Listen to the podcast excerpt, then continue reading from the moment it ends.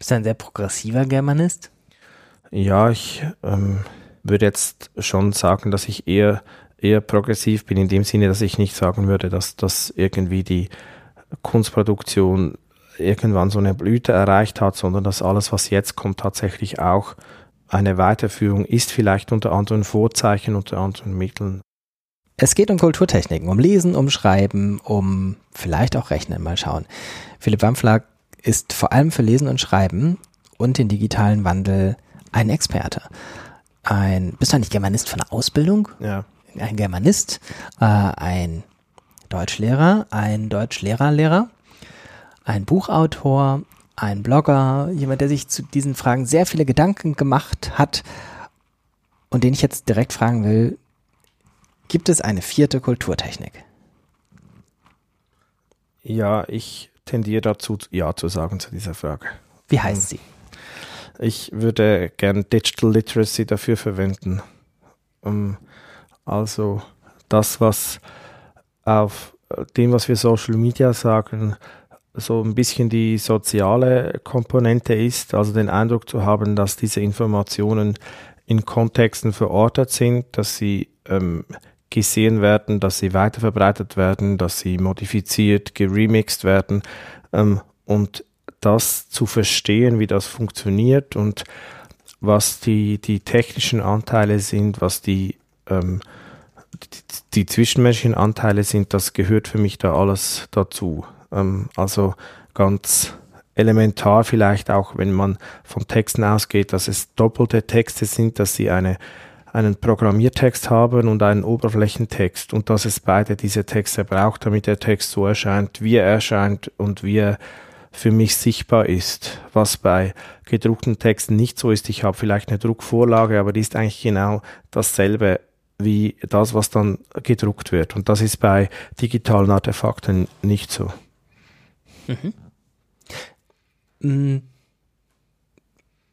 Dann weitergefasst, die Kulturtechniken Lesen und Schreiben sind wir uns wahrscheinlich einig, werden nicht nur ergänzt um das vierte, was du jetzt sagst, sondern transformieren sich oder wir transformieren sie. Ähm, mhm. Gleichzeitig, mm, im, in Abgrenzung zu der vierten Kulturtechnik, was würdest du sagen, wie verändern sich, sagst du Lesen und Schreiben immer in einem Zug oder sind das zwei unterschiedliche Sachen? Das sind schon zwei unterschiedliche Dinge. Ja, ich würde sagen, in dieser vierten Kulturtechnik vermischen sie sich. Da gibt es schon Prozesse, ähm, bei denen ich das nicht mehr trennen kann. Aber es ist ja schon so, dass wir sagen würden, ja, liest du Bücher so, dass du auch reinschreibst oder nicht reinschreibst. Das mhm. würden wir ja trennen und sagen, ich habe vielleicht einen Lesemodus, wo ich belletristischen Text einfach so lese und dann habe ich einen wissenschaftlichen Lesemodus, wo ich immer auch ganz viele Dinge in den Text reinschreibe. Und sobald ich digitale Texte lese, hinterlasse ich Spuren, ähm, mhm. Ohne dass ich das abschalten kann. Also niemand liest einen digitalen Text, ohne nicht auch etwas aufzuschreiben. Ähm, nur merken das viele Leute gar nicht, dass es so ist. Dass wenn sie am Bildschirm lesen, dass sie Mausbewegungen haben, dass sie eine Scrollbewegung haben, dass sie Datenspuren auch ins Netz wieder zurückgeben, dadurch, dass sie etwas lesen. Hm, fangen wir dann tatsächlich mal mit dem, mit dem Lesen an. Was ist an mir als lesendes Subjekt, was ändert sich für mich, ob ich von einem Bildschirm lese oder von Papier? Mhm. Nehmen wir an, es ist erstmal der gleiche, das gleiche Werk. Vermeintlich. Ja, okay. Ähm, also dann würde ich mal sagen, etwas ganz Grundlegendes ist, dass du keine Seiten hast. Äh, eine Seite ist ähm, etwas aus der Welt des Buchdrucks, äh, aus dieser ähm, als der Buchdruck das Leitmedium war. Und Seiten wurden auf digitale Artefakte übertragen, ähm, aber sind nicht notwendig, um ähm, digitale Umgebungen zu strukturieren. Es waren eigentlich Lesehilfen, damit Leute, die mit Büchern lesen gelernt haben, noch wissen, wie das geht. Und ähm, die Kindle-App beispielsweise hat ja im letzten Jahr umgestellt und es gibt einen Lesemodus, wo ich ein Buch einfach als kontinuierlichen Text durchscrollen kann und ich muss nicht mehr blättern oder ich darf nicht mehr blättern, je nachdem, was, was da die Überlegung ist. Und das, das wäre schon mal was anderes. Also es ist, der Text ist nicht auf eine Seite beschränkt. Und der Text ist generell vom Raum her gibt es keine Beschränkungen, wie viel Text da irgendwo reinpasst oder wie der Text auch gesetzt werden muss, sondern er wird ähm, ausgegeben. Und vielleicht ein zweiter Punkt ist, diese Ausgabeform wird von der Leserin und vom Leser mitbestimmt. Also ich ähm, habe nicht ein Layout oder einen Satz, das die Leute, die das Buch gemacht haben, bestimmt haben, sondern wenn ich mir das Buch oder den Text anzeigen lasse, dann bestimme ich mit, wie ich ihn sehen will. Also so wie bei Computerspiele sind für mich auch klar Texte, ähm, das ist, das ist, darauf werden wir vielleicht noch kommen. Ähm, und da kann ich wie entscheiden, will ich das jetzt aus der Vogelperspektive sehen oder aus der Perspektive einer Spielfigur. Ganz ähnlich ist es auch bei ähm, wenn wir einfach mal von ganz klassischen, vielleicht Sachtexten oder Romanen ausgehen, wenn ich die am Bildschirm lese, ist es auch so, dass ich diese Ansicht mitbestimmen kann. Und das Dritte, was ich auch schon erwähnt habe, ist, dass der Leseprozess Spuren hinterlässt. Also es ist dieser Modus der Prosumption, dass ich gleichzeitig produziere und konsumiere. Und ich kann das gar nicht mehr voneinander trennen. Rein technisch kann ich es gar nicht voneinander trennen. Ähm, und das ist so etwas, was für gewisse Leute etwas unheimlich ist, aber wenn wir von Amazon E-Books ausgehen, dann weiß Amazon, welche Bücher ähm, wie weit gelesen werden. Also sie können nicht nur sagen, wie oft verkaufen sich unsere Bücher, sondern wie intensiv werden sie auch gelesen und welche Passagen lesen die Leute am häufigsten, weil eben diese Leseverfahren, das ist nicht etwas, was noch zusätzlich wie früher bei Zeitungsredaktionen gemessen werden muss durch Augenbewegungen, sondern es wird schon automatisch durch die Displays gemessen, ähm, wie, wie Leute das lesen oder was sie, zumindest wie sie sich da durchbewegen. Hm.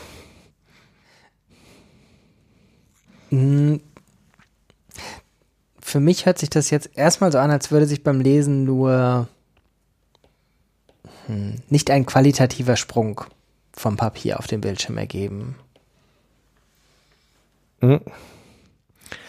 Ja, also zu sagen, wo, wo das dann zu einem qualitativen Sprung wird, das ist, das ist schwierig. Das ähm, müsste man vielleicht dann auch im Kontext ansehen. Also etwas, was stark zunimmt am Bildschirmen, ist das sogenannte nichtlineare Lesen. Das heißt, Leute sind bereit, Texte früher zu verlassen, ähm, zwischen Texten zu springen, auch innerhalb von Texten zu springen, Teile auszulassen, ähm, Texte auch vielleicht nur ähm, zu scannen und das ist ja schon etwas, was dann qualitativ, also sagen wir, das geht so bei den, bei den Schirmacher-Texten über, übers Lesen im Netz, äh, lässt sich das ableiten, dass er sagt, ich kann so wenig behalten, ich weiß auch gar nicht, ob ich die relevanten Informationen zur Kenntnis genommen habe. Also diese, dieses Gefühl, eigentlich gibt es da eine Fülle von Texten, ähm, mit denen ich mich beschäftigen müsste. Das ist schon etwas, was am Bildschirm stärker auftaucht, weil es nie aufhört. Also ich kann, sagen wir, ein Wikipedia-Leseverfahren entwickeln, das prinzipiell unendlich ist, nämlich ich drücke immer auf den ersten Link ähm, in einem Artikel und gehe dann so zum nächsten Artikel weiter und lese da ähm, oder, oder ich springe dann vielleicht auch zum zweiten, dritten Link, aber so kann ich solange ich will in Wikipedia lesen eigentlich. Und dieses Gefühl habe ich beim Buch nicht. Ich äh, habe das Buch in der Hand und weiß, in so und so vielen Stunden bin ich damit fertig, wenn ich da wirklich mich ransetze. Mhm. Das heißt, es ist einerseits so eine ähm, Granulierung, gibt es das Wort? Ja. Ähm, von, von Inhalten, die man liest, und gleichzeitig aber ein neues, äh, aus diesem Granulat entsteht eine neue mhm. Form, die ich lese und die viel unübersichtlicher, unebener ist als das Werk, was früher sozusagen abgeschlossen dastand. Wobei die Frage ist, ob wir auch das Werk glorifizieren im Nachhinein. Weiß ich nicht. Aber ja, das tun wir, tun wir wahrscheinlich schon, ja. Aus diesem Granulat mache ich vielleicht sogar als Leser selber ähm, einen Text. Ich baue immer auch eigentlich einen Metatext aus den Texten, die ich gelesen habe, aus den Spuren. Also ich kann ja auch darauf im Browser zu, wieder zurückgreifen und sehen, was ist meine, meine Lesegeschichte, was habe ich eigentlich wirklich gelesen. Ich kann auch in den einzelnen Apps das nachverfolgen, was ich gemacht habe. Und das wäre dann eigentlich mein Text, den auch dann andere wieder aufspüren können, ähnlich so wie Sie bei Spotify sehen können, was ich mir angehört habe, ähm, ist es ja bei Texten auch so, dass es zumindest Programme oder diese Tracker, die es im Internet überall mhm. gibt, eigentlich wissen. Ähm. Mhm.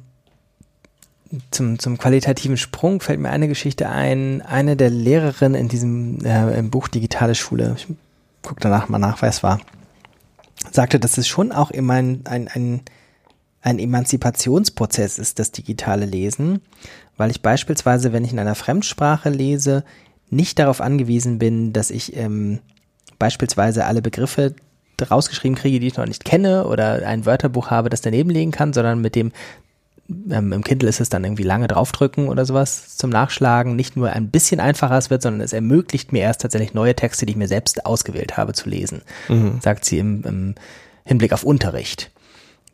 Können wir das übertragen auch über Unterricht hinaus, dass das eine, zumindest eine Möglichkeit zum Empowerment ist? Ja, klar. Also es entfällt auch jede Beschränkung. Also ich gehe, ich gehe mit dem Gefühl ins Netz lesen, dass ich eigentlich jeden Text, den es gibt, im Netz finde und auch lesen kann. Und wenn das mal nicht passiert, dann ärgere ich mich sehr, sehr fest darüber und versuche das Problem irgendwie zu beheben, dass, dass ich den Text dann auch einscanne und irgendwie verfügbar mache. Aber grundsätzlich wäre das, sagen wir, technisch denkbar. Dieses, dieser Traum von Google, jetzt alle Bibliotheken zu digitalisieren, das ist eigentlich also wirklich ein Skandal, dass das nicht die EU oder andere Regierungen auch vorangetrieben haben und sagen, das brauchen wir wirklich als Emanzipation und das Gefühl zu haben, da wird auf einen Text verwiesen und den kann ich dann auch, auf den kann ich zugreifen. Und das sind natürlich Wörterbücher oder Hilfestellungen ganz, ganz elementar und auch ganz, ganz einfach zugänglich, wie das ähm, jetzt gar nicht denkbar ist. Ich schreibe gerade einen Artikel über ähm, digitale Sprachressourcen im Deutschunterricht, das kommt davor. Und wenn man so von Wörterbüchern aus denkt, dass man so einen Duden hat und dann denkt man, ja, jetzt hat vielleicht die Hälfte der Klasse, kann so einen Duden benutzen im Deutschunterricht, das ist ganz, ganz großartig, aber die wirklich Wörterbücher, die auch weiterführend hilfreich sind, sagen wir, wir können bei historischen Texten auf das Grimmsche Wörterbuch zurückgreifen, wir können direkt auf, auf Corpora aus Zeitungen zurückgreifen, um dort auch Belegstelle zu finden bei Sprachwandelphänomenen ähm, die sind in den großen digitalen Wörterbüchern alle verfügbar. Und wenn ich die schon nur ins Schulzimmer mitbringen möchte, also so das, was jetzt im digitalen Wörterbuch der deutschen Sprache drinsteht, wenn ich das ausgedruckt mitbringen würde, das wäre so, das wären einige Regalmeter Wörterbuch. Und die sind einfach mal da, ähm, dass ich die, dass ich die anschauen kann und das ist, das ist ein enormes Potenzial, wo, wo ich auch sagen würde, das ist ein qualitativer Sprung, dass ich dann auch nicht nur ein Wörterbuch durchsuche, sondern gleichzeitig mehrere und auch verschiedene Bedeutungsebenen nebeneinander sehen kann. Mm. Ich habe neulich ähm, als Hörbuch gehört, ich wusste gar nicht, dass es schon so alt ist, ähm, Exponentialdrift von Andreas Eschbach über einen schon in, in Schirmacher Zeiten stattgefundenes Zeitungsexperiment. Und ähm, da sagte er in der Reflexion über das Schreiben ähm, sowas wie, ähm, es kann ja sein, dass immer weniger gelesen wird, aber er glaubt, wenn jemand heute liest, dann schneller und mit höheren Ansprüchen als früher. Das war meines ersten Eindrucks nach eine abweichende Meinung vom Mainstream. Es wird weniger gelesen und immer oberflächlicher und immer anspruchsloser. Mhm. Wie würdest du das einsortieren? Ich würde es nicht pauschal beurteilen wollen. Ähm, ich denke, es gibt oberflächliche Leserprozesse und es gibt, und das ist auch gar nicht unbedingt etwas, etwas Schlimmes, aber ich denke, es gibt, also in meiner eigenen Erfahrung lese ich im Netz fokussierter und auch tatsächlich tiefgründiger, als wenn ich mich in einer Bibliothek informiere oder wenn ich Bücher vor mir liegen habe. Und also ich würde jetzt sagen wir auf meine persönliche Mediennutzung würde ich das voll unterstreichen, dass es möglich ist, aber ich würde es nicht in allen ähm, in, in allen Bereichen auch unterstützen oder sagen, dass es tatsächlich diese Wirkung hat. Und, und es hängt sehr stark davon ab, auch was wir unter Lesen verstehen. Also es gibt dieses enge Leseverständnis, das sagt, ja, ich nehme einen engen Textbegriff, also schriftlich fixierte Sprache, das ist ein Text und ähm, Lesen ist die Rezeption dieser Texte. Und ich würde eher einen breiten Medienbegriff, eher einen breiten Textbegriff vertreten. Und ich würde auch sagen, Computerspiele, Fernsehserien, das sind auch Texte. Und dann ist es natürlich schon so, dass, dass diese Ansprüche gestiegen sind, dass man nicht einfach sagt, ich schaue jetzt mal, was im linearen Fernsehen gezeigt wird, sondern ich schaue mir das, was ich wirklich sehen will, an. Und da, davon hängt natürlich die Einschätzung ab. Und wenn ich jetzt jugendliche Kinder anschaue, dann gibt es die natürlich, die gar keine Texte im engen Sinne mehr lesen. Und dann könnte man sagen, ja, es ist eine Verkümmerung, die, die verlieren den Zugang zu einer ganz wesentlichen Kulturtechnik. Ähm, und das hängt dann sehr stark von dieser Definition ab, ob ich das auch als Leseprozess anschaue, wenn sie Fortnite spielen oder eben nicht. Mm, und das heißt, es tritt sozusagen eine neue, hauptsächlich rezipierte Textart anstelle einer alten. Also beispielsweise das Computerspiel für den durchschnittlichen 17-Jährigen anstelle des, keine Ahnung, Abenteuerbuches. Wieder die Frage, glorifizieren ja, wir das Alte? Ich weiß nie, ob diese Abenteuerbücher wirklich diesen Stellenwert gehabt haben, aber ja, würde sagen, ja, oder statt ähm, Fernseh, Fernseh gucken, sowas, ähm, oder oder Groschenromane oder sowas. Es gibt verschiedene, ich kann es nicht genau sagen, was jetzt die Position ist, aber ja, da, da kommen andere Textsorten, werden da prominent und spielen eine große Rolle. Mhm. Beim Fernsehen haben wir ja diese ähm, Stephen Johnson-These, äh, das Buch hieß Everything Bad is Good for You, ähm, dass jemand, der in den 50er Jahren Fernsehserien geguckt hatte, mit heutigen Fernsehserien überhaupt nicht klarkommen würde, weil sie viel anspruchsvoller sind von mhm. der Komplexität von mehreren Handlungsfäden, äh, von der Schnelligkeit etc. Ähm, das ist so ein bisschen die Frage, ob man das aufs Buch oder auf Lesen insgesamt übertragen kann oder nicht. Wenn man ein Computerspiel mit reinnimmt, definitiv. Mhm das ist ja für viele Erwachsene generell so ein Problem, dass sie das nicht nachvollziehen können.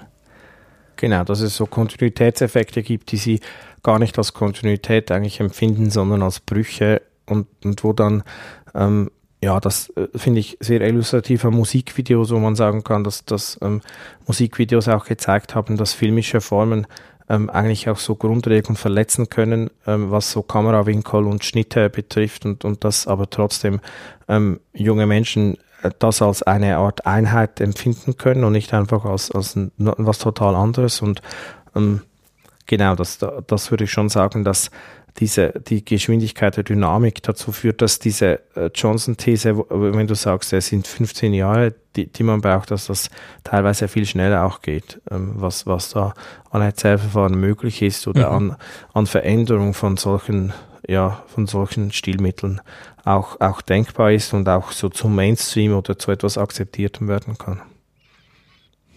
Bist du ein sehr progressiver Germanist?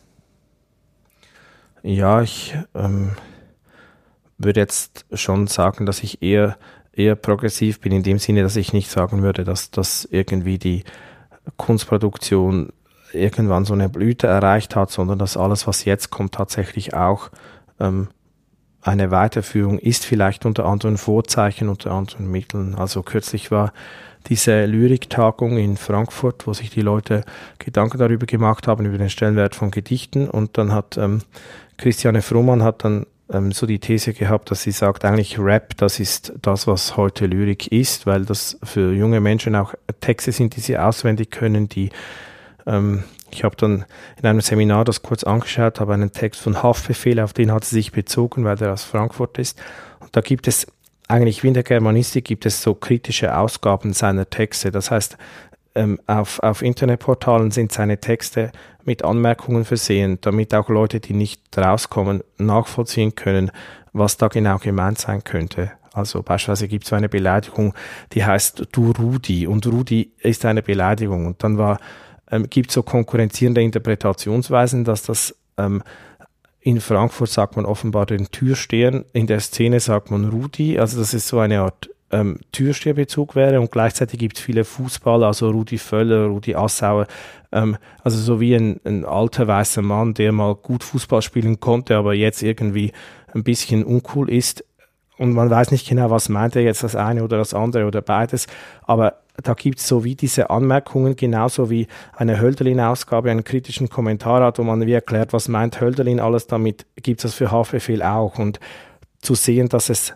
ähm, gerade in der Jugendkultur ganz differenzierte Ausdrucksweisen gibt und so komplexe Bezugssysteme, die man halt wirklich mit dem Textbegriff aus meiner Sicht am besten erfasst.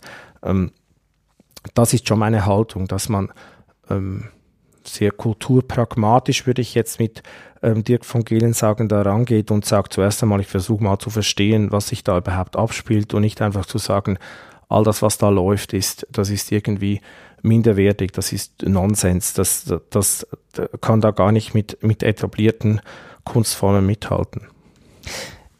Ich überlege gerade, ob auch ein Unterschied ist, dass in der Hölderlin-Ausgabe ein ausgewiesener Experte das Interpretationsvorrecht hatte und möglicherweise bei Haftbefehl jeder Fan zu dieser Interpretationshilfe beitragen kann.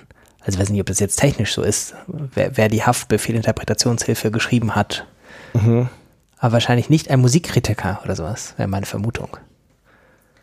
Denke ich, ja, wahrscheinlich auch nicht, nee. Aber vielleicht braucht es das auch tatsächlich, vielleicht entgeht uns ja auch bei Hölderlin, also wenn wir jetzt die, die, ähm, die Leute, die in Hölderlins Kreisen verkehrt haben und seine Texte, ich weiß nicht, bei der Entstehung mitverfolgt haben, wenn die sein Werk von Anfang an kommentiert hätten, dann würden wir vielleicht auch Bedeutungsebenen erschließen können, die, auf die wir heute gar nicht mehr zugreifen können. Mhm. Ähm, und diese Geschwindigkeit auch der Rückkopplung ist schon sehr erstaunlich. Also ähm, ich mag ich, also eine Weile lang habe ich eigentlich fast alle Fernsehserien, die so etwas innovativ waren, verfolgt und jetzt bin ich etwas zurückgefallen. Aber ich schaue schon noch ein paar Fernsehserien, schaue ich wie live, also direkt, wenn sie erscheinen in den USA, dann schaue ich sie und ja. dann ist es das beeindruckende Spiel ist dieses Reddit-Spiel. Also ähm, auf Reddit gibt es diese Foren, die eigentlich diese ganze Folgen, also das was am meisten, es ist so True Detective ist so eine Serie, bei der es ganz intensiv läuft. Bei Westworld ist es auch so, natürlich bei Game of Thrones, wo man eigentlich sagen kann, alle Zeichen, die angeboten werden, werden schon so zu Theorien verdichtet. Also es gibt eigentlich, die Spuren werden alle entdeckt und interpretiert und gelesen. Da gibt es Leute, die benutzen, die schauen, bevor jede neue Game of Thrones Folge erscheint, schauen Sie alle alten noch einmal durch. Also die, die Woche über schauen Sie alle alten Folgen, um zu merken, gibt es da vielleicht Verbindungen und Anspielungen, die ich noch nicht gesehen habe, um dann diese Theorien auf Reddit zu veröffentlichen.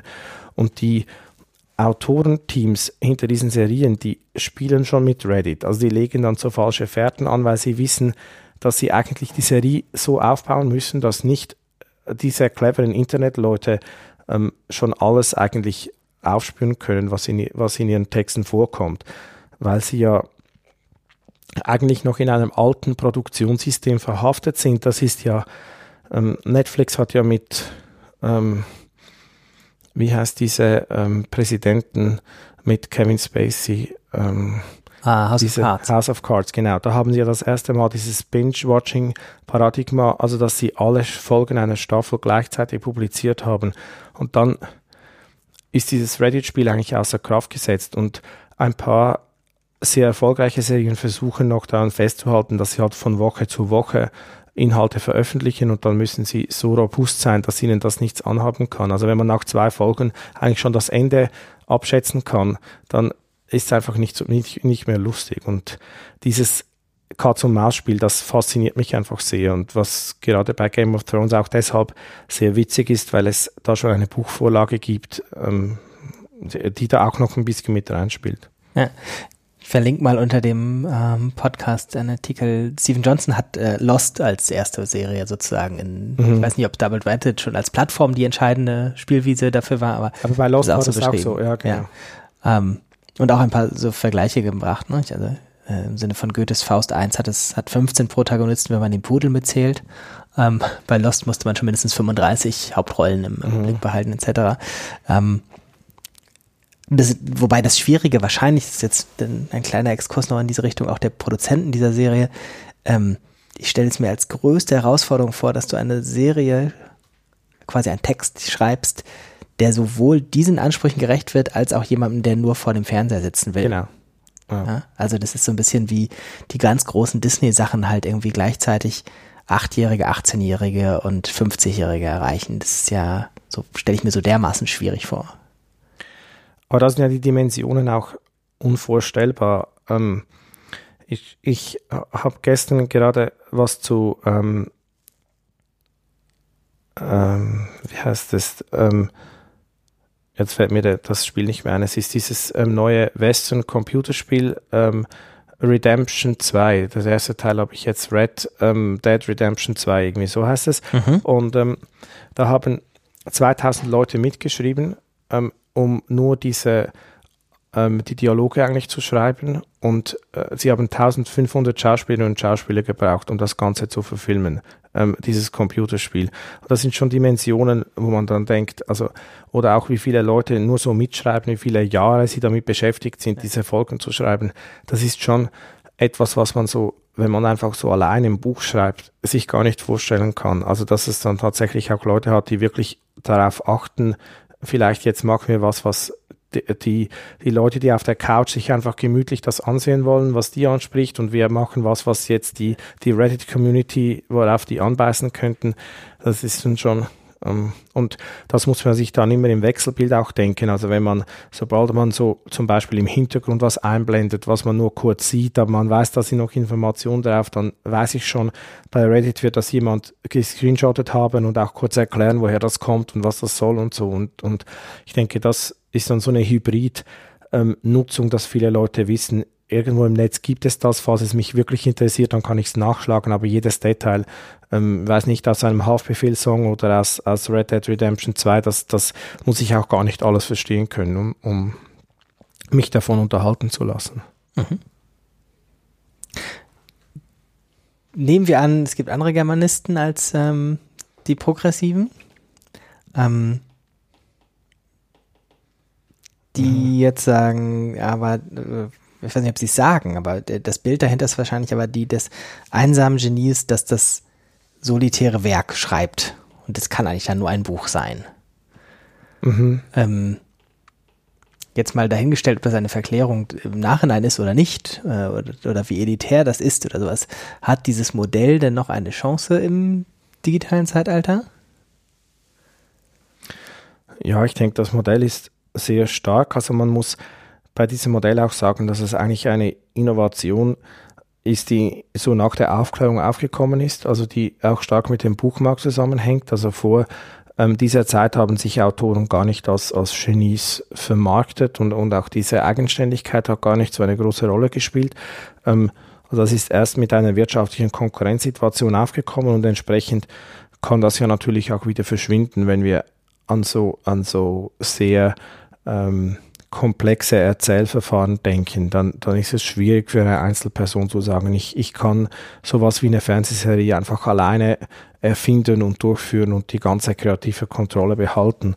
Ähm, aber ich denke, die Faszination an diesem, also es ist fast ein Meme, also eine Inform etwas, was Menschen gerne weitergeben und wie sie gerne über Kultur denken, dass es eine Einzelperson aus sich selber hervorgebracht hat. Und ich denke, dieses Denken, es ist beeindruckend, was diese Person gemacht hat, dass wir das weiterhin geben und dafür gibt es auch ganz viel Raum natürlich. Also wenn wir schon nur so an wie was wie Performances denken, dann ist es ja immer an eine Person und ihren Körper gebunden. Mhm. Ähm. Mhm. Auch da, das ist ja sehr hybrid. Ich denke gerade, das ist äh, ja relativ ähm, viel, glaube ich. Ähm, sowas, äh, eine Popstar Standardisierung auch von Autoren, die dann Lesungen machen in quasi Konzerthallen mhm. äh, und sehr viel Event rundum machen. Ich weiß gar nicht, wann das angefangen hat. In letzten Jahren ist es wahrscheinlich irgendwie durch Marc-Uwe Kling nochmal irgendwie populärer geworden. Aber ich erinnere mich auch schon an von vor 20 Jahren Benjamin von Stuckrad-Barre Lesungen, der versucht hat, das wie ein Popkonzert aufzuziehen. Ja, das hängt sicher auch mit dem Buchmarkt zusammen, dass man ähm, bei der Musik zuerst gemerkt hat, dass diese, äh, die Einnahmen, die über äh, Ver Verkäufe von Medien eigentlich ähm, erzielt werden können, einfach geringer sind und dass man es, dass man eigentlich eine Brand braucht, mit der man auch noch Events durchführen kann. Ähm, also das ist ja, die Musikbranche hat ja so eigentlich durch, durch ausgefallene Konzerte, auch höhere Konzertkartenkosten ähm, hat sie versucht, die, diesen Verlust auch wettzumachen. Und ich denke, das ist bei der Literatur, beim Literaturbetrieb ganz ähnlich. Hatte vor den elektronischen Medien, weißt du das zufällig? Gab es Goethe-Events oder ähnliches? Weil es ja auch eine Frage des Egos vielleicht des Künstlers ist. Also ob Goethe Events gemacht hat, oder? Also Goethe hat einfach so Leute halt schon bei sich empfangen und ähm, es gibt so eine Beschreibung von ähm, das kommt mir gleich wieder in den Sinn, äh, wie der Name heißt. Ähm, äh, da gibt es ein Buch und das beschreibt so Goethes System, wie er sich hat inspirieren lassen. Und er hat offenbar mit verschiedenen Leuten ganz gezielt Kontakt gesucht. Also so wie wir manchmal auf Twitter uns austauschen mit anderen Leuten und dann wieder Phasen haben, in denen wir still arbeiten. So hat Goethe sich in seinem in seinem Haus bewegt und hatte verschiedene Leute zu verschiedenen Zwecken. Dann hat er auch wieder diktiert, was, was er schreiben wollte und hatte verschiedene Arbeitsphasen. Und ich, ähm, ja, also da gab es sicher auch diesen, diesen Kult um eine Figur wie Goethe. Und das gab es bei verschiedenen Autoren immer mal wieder, aber nicht alle haben das im gleichen Ausmaß gesucht. Und ich würde sagen, heute ist es halt stärker so, dass es ähm, die Verlage sind, die, die auch direkt daran denken und, und die auch überlegen, wie kann ich, wie kann man sowas auch vermarkten. Und das ist ja in der Geschichte der Literatur. Nicht alle Autoren und Autoren waren daran interessiert, ihre Texte vermarkten zu lassen. Und das ist auch heute wahrscheinlich noch so, dass es viele gibt, die schreiben einfach was und die wollen nicht irgendwie ähm, eine Lesung in, in der Stadthalle oder so durchführen, sondern und wollen nicht auf wollen gar keine sein. Lesung. Ja. Ja. ja. Gut. Hm, vielleicht für die letzten fünf Minuten noch. Ähm, was geht, weiß ich nicht, wie man das sagen würde, was, was geht verloren oder sowas, wenn man dieses Buch als so das abgeschlossene Werk und den Leser als denjenigen, der vielleicht auch mit diesem Buch kämpft und es bewältigt, ähm, wenn das leichter, mhm. leichter nicht zu schaffen ist. Also wenn ich dieses Buch hatte, nur dieses Buch vor mir, dann war das irgendwie das Buch und ich. Äh, das Buch in der Lese-App ähm, ist genauso nah wie die 1000 Alternativen zum Buchlesen gerade. Ja, ähm, also es gibt so diese Betrachtung, die sagt, dass Lesen auch ein ganz starker Sozialisationsprozess ist, dass man eigentlich, dass Menschen durch Lesen zu dem werden, wer sie sind. Und was beklagt wird, ist häufig dieses Deep Reading Verfahren, dass man sagt, dass es, ähm, wenn ich mich in einen Text versenke, dann werde ich kreativ, ich setze mich mit, mit meinen Wünschen, mit meinen Gefühlen auseinander ähm, und dass es bestimmte Hinweise gibt, dass mit, mit Bildschirmtexten diese Versenkung weniger gut zu erreichen wäre. Ich würde etwas dagegen halten, dass es wahrscheinlich auch sowas wie Deep Gaming gibt, aber ähm, darüber spricht man sehr wenig. Das ist ähm, auch, auch nicht besonders gut untersucht. Und diese Sozialisierung, da gibt es auch Stimmen, die sagen, ähm, wenn man Bücher, ganze Bücher liest, dann hat man so das Gefühl, ich bin als Mensch eine Einheit. Ich, äh, da, da gibt es Dinge, die zusammengehören. Ich, ähm, ich schaffe es, Aufgaben von Anfang bis zu Schluss zu bewältigen. Und wenn ich mich davon befreie, dann fühle ich mich vielleicht auch fragmentierter, vielleicht auch etwas weniger widerstandsfähig. Und das sind das ist immer etwas schwierig, das zu trennen. Wie viel ist hier einfach Kulturpessimismus? Wie viel ist es eine Verteidigung von den Lektüreformen, mit denen ich aufgewachsen bin? Und wie viel ähm, sind das echte Bedenken? Und das ist einfach schwierig, das jetzt zu sehen, wenn man diese jungen Menschen, die so aufwachsen und, und mit diesen Formen auch groß werden, noch gar nicht gut befragen kann oder, oder sich gar nicht längerfristig damit auseinandersetzen kann, wie ist es, wenn man denn so ein alter Mensch wird. Und ich denke, Lesen wird schon in vielen Kreisen auch überschätzt, weil es schon immer viele Menschen gab, die nicht gelesen haben und die nicht äh, weniger gute Menschen waren, sondern Lesen ist einfach ein elitärer Prozess schon. Und jetzt im Netz zu sehen, da gibt es viele, also da wird halt einfach sichtbar, dass es Menschen gibt, die mit dem klassischen Lesen, wie jetzt Germanistinnen und Germanisten gerne lesen, ähm, nicht groß geworden sind oder das, das nicht als Teil ihres Alltags verstehen. Das wird jetzt im Netz deutlich, dass es von denen viele gibt und ähm, das muss jetzt zunächst einmal nicht Grund zur, zur Sorge sein. Und umgekehrt gab es ja wahrscheinlich auch im klassisch gedruckten äh, eine so große Spannbreite. Wahrscheinlich könnte man auch Bücher finden, die quasi, dem man ein Addictive Design unterstellen könnte, überlege ich gerade. Ah ja, klar. Ähm, gab es Cliffhanger als Begriff schon für Bücher oder ist das nur ein Fernsehserien? Phänomen.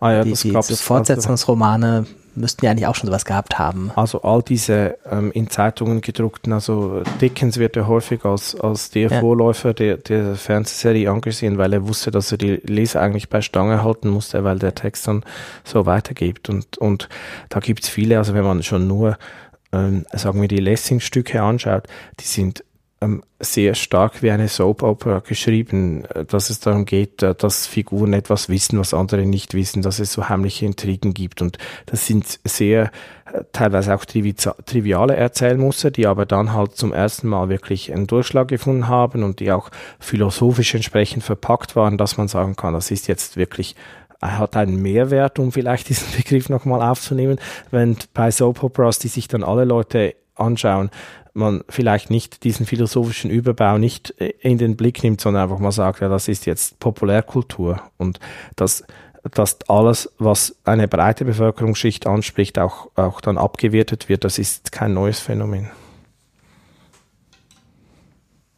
Danke. Danke. Ähm, wir sprechen bestimmt nochmal. Super.